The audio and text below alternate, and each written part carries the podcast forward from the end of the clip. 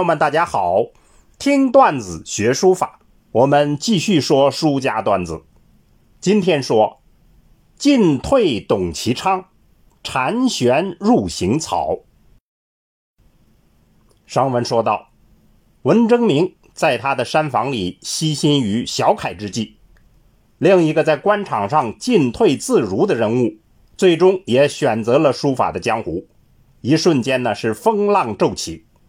为什么风浪骤起？因为他是董其昌。董其昌有啥了不起？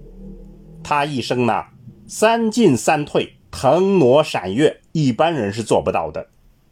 更难为的是，在此基础上入佛入道，修禅悟玄，写出那种不食人间烟火的清雅书法。董其昌。生于松江，就是今天的上海。十七岁时候，他参加会考，写了一篇很得意的八股文，自以为可以夺魁。谁知道字写的差，文章虽好，还是屈居第二。此事对他造成了很大刺激，从此他就发奋学习书法。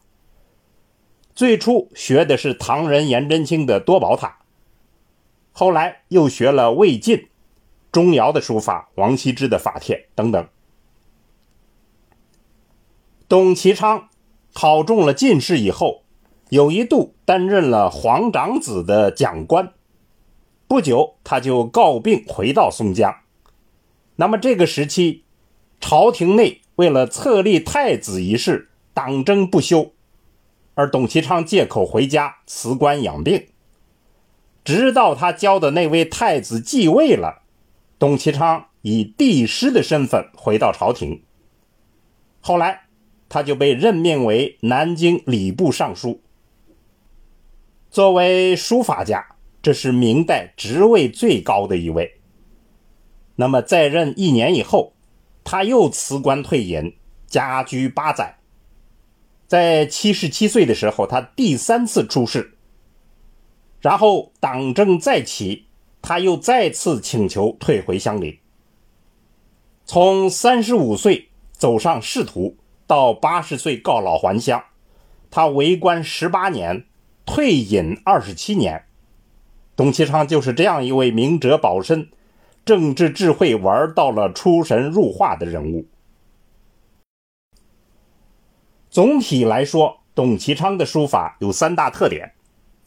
首先，他既有政治家的气度，敦厚稳重，又有文人才子的潇洒风流，这是他跨越元明前贤的重要之处。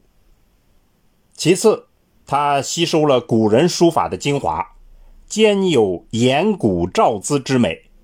颜古就是颜真卿之古，赵姿就是赵松雪之姿。那么他更有自己独特的创新。董其昌自己说：“无书无他奇，但姿态高秀，为古今独步耳。心望手，手望笔，笔望法，纯是天真潇洒。”他说的不错，尤其是晚年的作品，古拙秀雅，自然平淡。第三，董其昌是位大画家。所以他的书法极重视用墨之妙，尤其偏于淡墨，这与他顺乎自然的玄学禅学思想直接相关。明代是中国书法由成熟而走向普及的时代，也是书法集大成的时代。董其昌可以说是集古法之大成。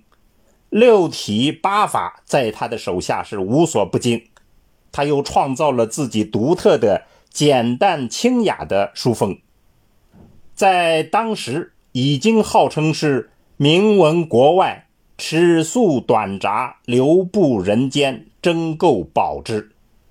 一直到了清代，康熙、乾隆都以董书为宗法，康熙大帝还亲自临写董书。使得董书风靡一时。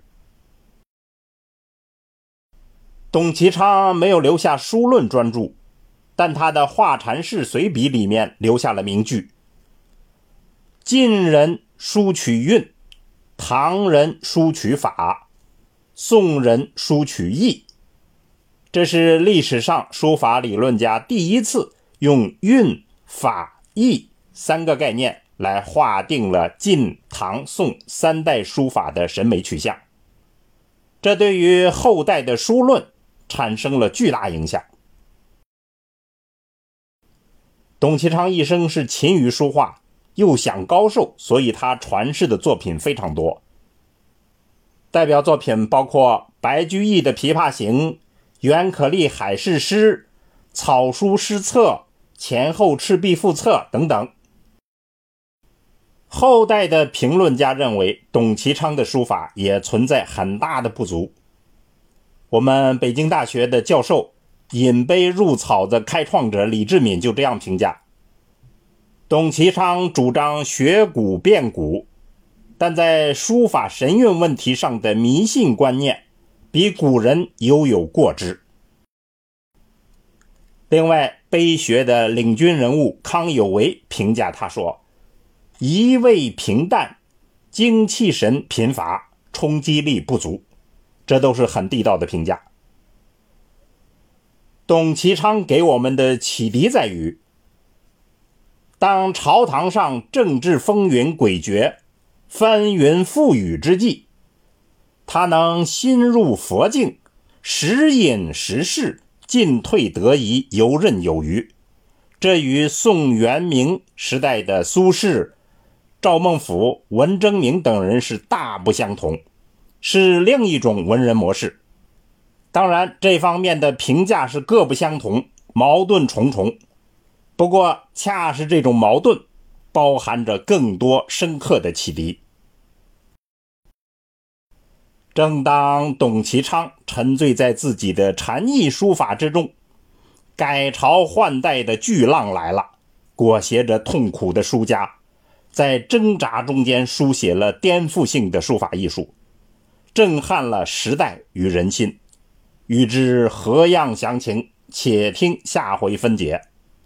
听段子学书法，我们下次再见。